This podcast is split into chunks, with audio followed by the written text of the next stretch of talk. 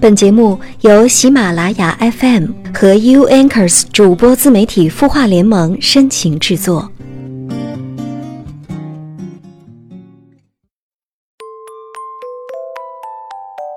悦耳聆听，芬芳心灵。又到周一，我们再次的相会在这里。感谢您收听《有心事》，我是周一主播连安。如果你也有心事想要诉说，欢迎告诉我们。可以关注微信公众号“清音”，在后台留言，我们就可以看到你的心事啦。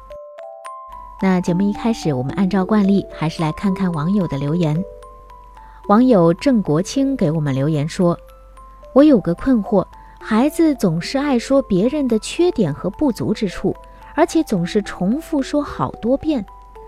在他五岁的时候，有个同事去我家串门，他就说人家丑，重复了好几遍。”我们都好尴尬。他今年已经十七岁了，他表姐高考后暑假来玩，他就当面或背后重复着说表姐只考了个三本，气得表姐回家了。我们该教育的也教育了，和他说过道理，也吼过他，他就是改不掉。我想知道他这样说的背后心里是怎样的。其实他和他表姐的感情很好，一起长大的。他这两年叛逆的也比较厉害，从小运动能力差，不自信，请帮我分析下，谢谢。嗯，郑国清你好，首先呢要谢谢你对我们的信任。从你的困惑当中呢，可以看出你很关注对孩子的教育问题，但是你和你的孩子一样，关注的重点都在别人的短处上。比如，你觉得你的孩子总是爱说别人的缺点和不足之处，相反，我倒觉得他是一个诚实耿直的人。也许他说话的方式方法并不合适，但是你直接吼他也并不能解决问题呀。你可以提醒他，或者告诉他该怎么说不会伤害人。教育孩子用行为暴力或语言暴力并不是好方法，还可能起到。相反的作用。你说你儿子老说别人丑，那么你和你的家人是不是也常常说他长得丑呢？是不是也时常告诉他分数很重要，一定要考上重点大学呢？所以才导致了他对别人的外表和分数的在意。心理学上呢，有一个名词叫投射效应。也就是说，当我们看不惯一个人的行为性格时，其实是我们将内心中对自己缺点的不接纳投射到了别人的身上。当我们在心中对他人进行评判的时候，对自己缺点的厌恶也就表露出来了。我们通常在别人身上看到的缺点，都是自身同样具有或者具有过的缺点。也正是因为具有过这个缺点，亲身体验过它带来的痛苦，才会对这个缺点如此嗤之以鼻。看不惯别人的缺点，其实是接纳不了自己。我们常常说言传身教，父母是孩子的榜样。如果孩子有问题，最先要反省的就是父母了。如果你能够做到对孩子无条件的积极关注，你能够接纳他所有的优点和缺点，那么他自然而然也会接受别人的不足。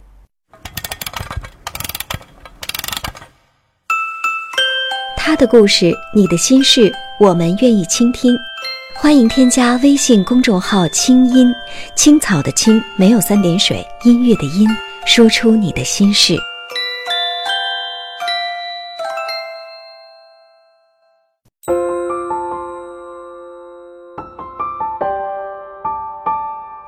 城市慷慨，亮整夜光，如同少年不惧岁月长。他想要的不多，只是和别人的不一样。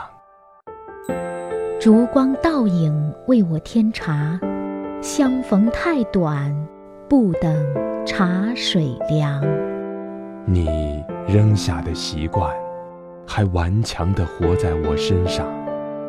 今夜漫长，让我的声音陪你入梦乡。我是连安，你的心事我来听。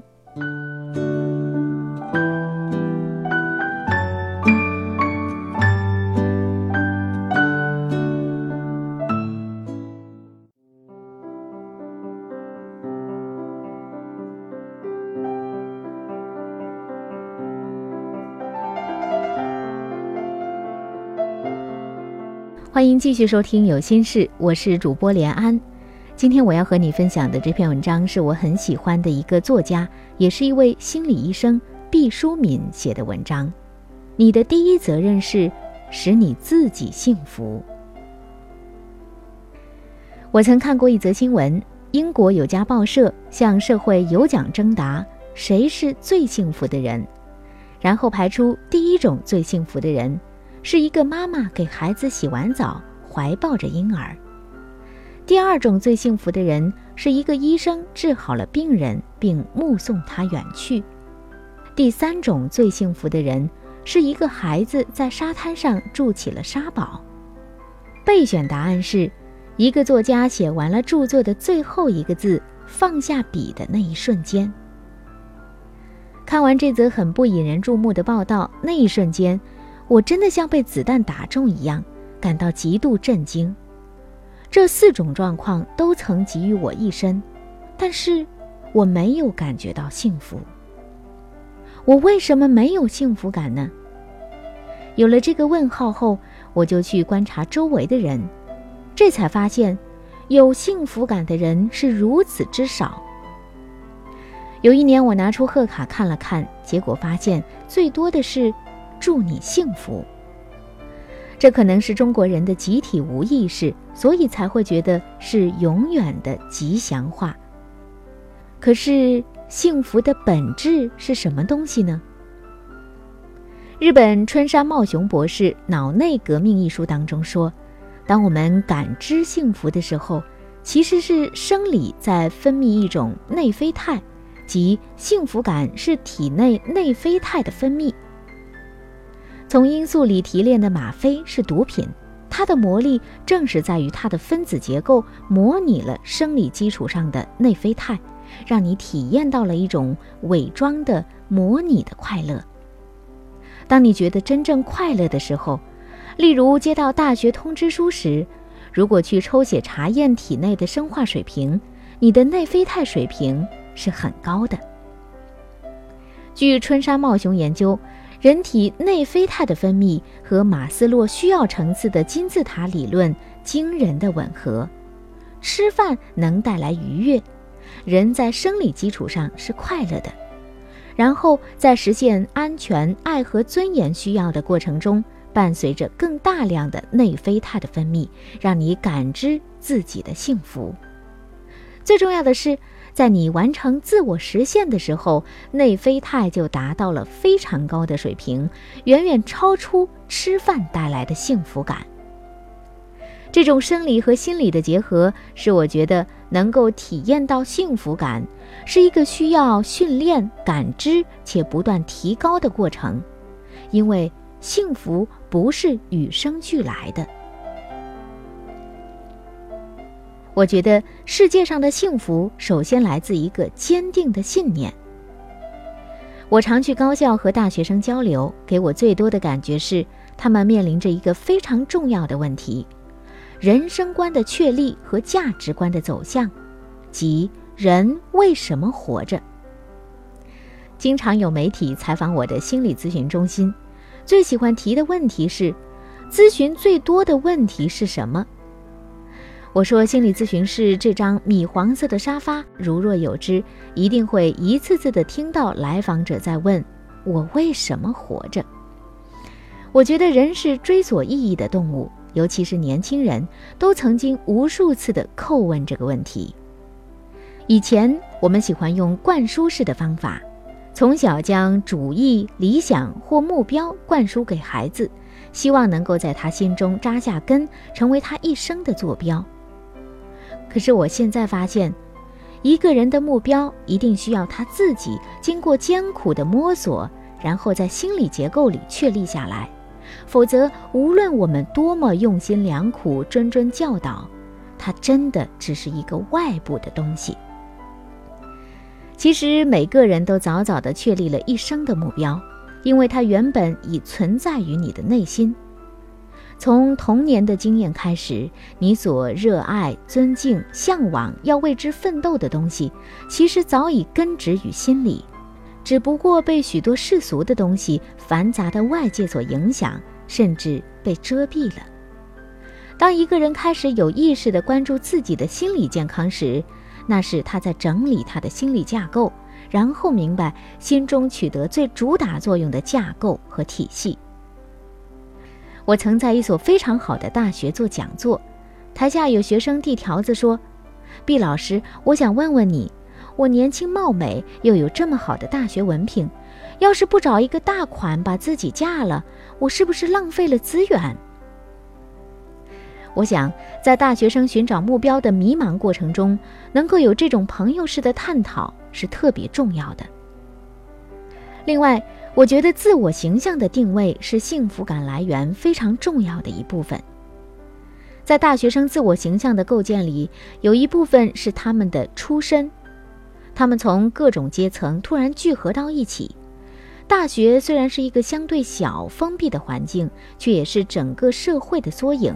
因此，如何看待自己不可选择的出身阶层，这是自我形象非常重要的部分。另外一部分是他们的学业，包括学习的能力、智商的能力、人际交往的能力等，可以归为自己奋斗来的部分。然而，还有特别重要的一部分，就是外在条件，长相。我曾经在一所大学做关于自我形象、自我认知的讲座，请台下的学生回答：你们有谁曾经为自己的长相自卑？结果齐刷刷的举手，所有的人都自卑。我当时一下子不知道该如何反应，没料到当代年轻人在相貌问题上居然有如此大的压力。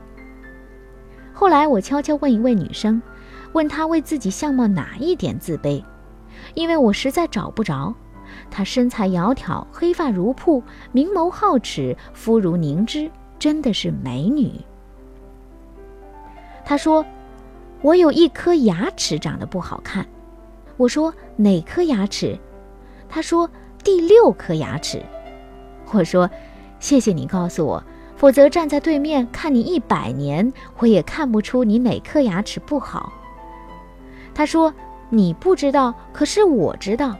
我不敢笑，从来都是抿着嘴，只露出两颗牙齿。同学们都说我多冷，多高傲。”其实我只是怕别人看到第六颗牙齿。男生追求我的时候，我就想，我一颗牙齿不好，他还追求我，肯定是别有用心。于是放弃了好几个条件很好的男生。我觉得，当一个人不能接纳自己，不能和自己友好的相处的时候，他就不能和别人友好的相处。因为他对自己都那么百般挑剔，那样苛刻，又怎能和别人真诚的、良好的沟通与关系呢？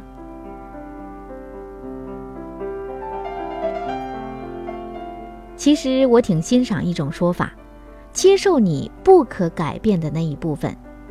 我们可以列一列，像出身的阶层、长相及缺陷，这些都是我们不可改变的。而我们能够去修炼、弥补和提高的，就是我们可以改变的那部分。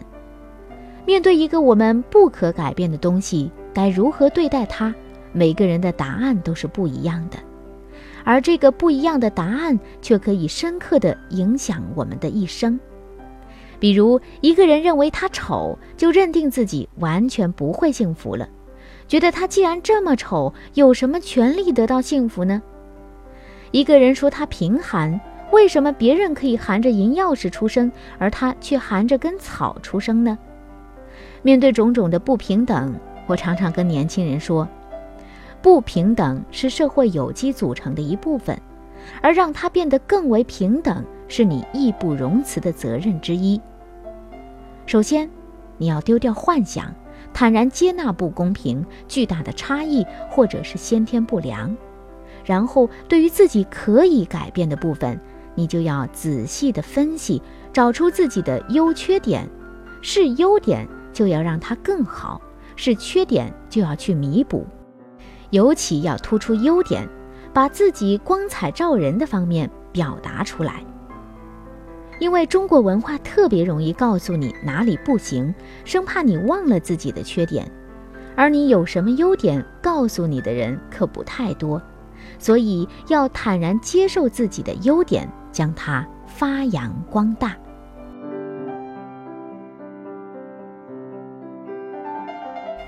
心理咨询中心来过一位留英硕士，月薪十二万，可他将自己说的一无是处。弄得我都心酸，我才知道一个人接不接纳自己，其实不在于外在的条件，也不在于世俗的评判标准，而完全在于他内心框架的衡量。我通常咨询完不会给谁留作业，但那天我说：“我给你留个作业，下星期来见我之前，你要给我写出自己的十五条优点。”他快晕过去了，说。我怎么能找出十五条优点呢？至多也就找出一两条吧。这个世界上可能只有您相信我还有优点了。我父母就不相信我有优点，所有人都不相信我有优点。我说，你老板起码相信你有优点吧，否则怎么会出月薪十二万元雇你呢？他突然在这个事实面前愣了半天，然后说：“哦，那我试试看。”所以我觉得应该去认识自己的长处，将它发扬光大，去接纳那些不可改变的东西。当你能够坦然地面对自己的时候，其实也就可以坦然地面对世界。放下包袱后，你才可以轻装前进。费尔巴哈说过：“你的第一责任是使你自己幸福，你自己幸福了。”你也就能够使别人幸福，因为幸福的人愿意在自己周围只看到幸福的人。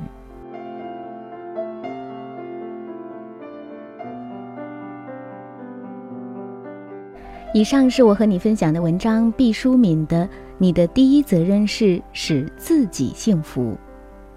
我们常说世界上有三件事，第一件是老天的事。第二件是别人的事，第三件是自己的事。老天的事呢，我们想管也管不了；别人的事情呢，我们想管也管不着。只有我们自己的事情才可以自己做主。所以，我们的第一责任就是要使自己幸福起来，接纳自己，爱自己，我们的生活才会变得美好。祝你幸福！感谢收听今晚的有心事，我是主播连安。记得在收听节目的同时，在页面下方给我们评论留言或者转发推荐吧。也欢迎你关注我的个人微信公众号“悦耳聆听芬芳心灵”。感谢收听今晚的节目，下次节目再会，晚安。一列车缓缓寂寞的。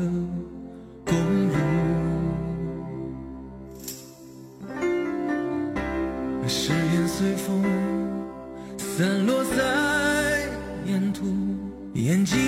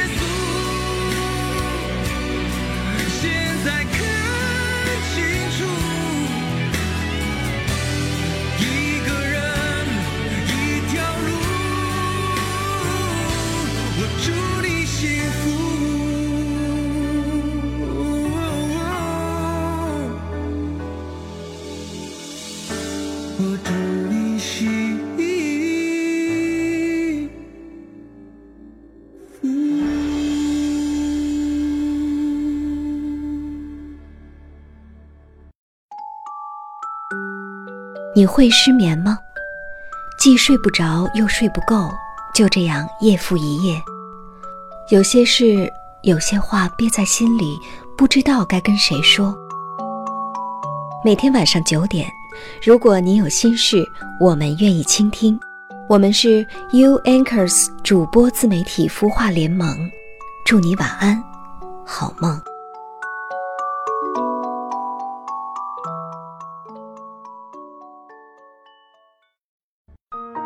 人生苦短，何不有爱有趣？要听课，要听课就听最好的。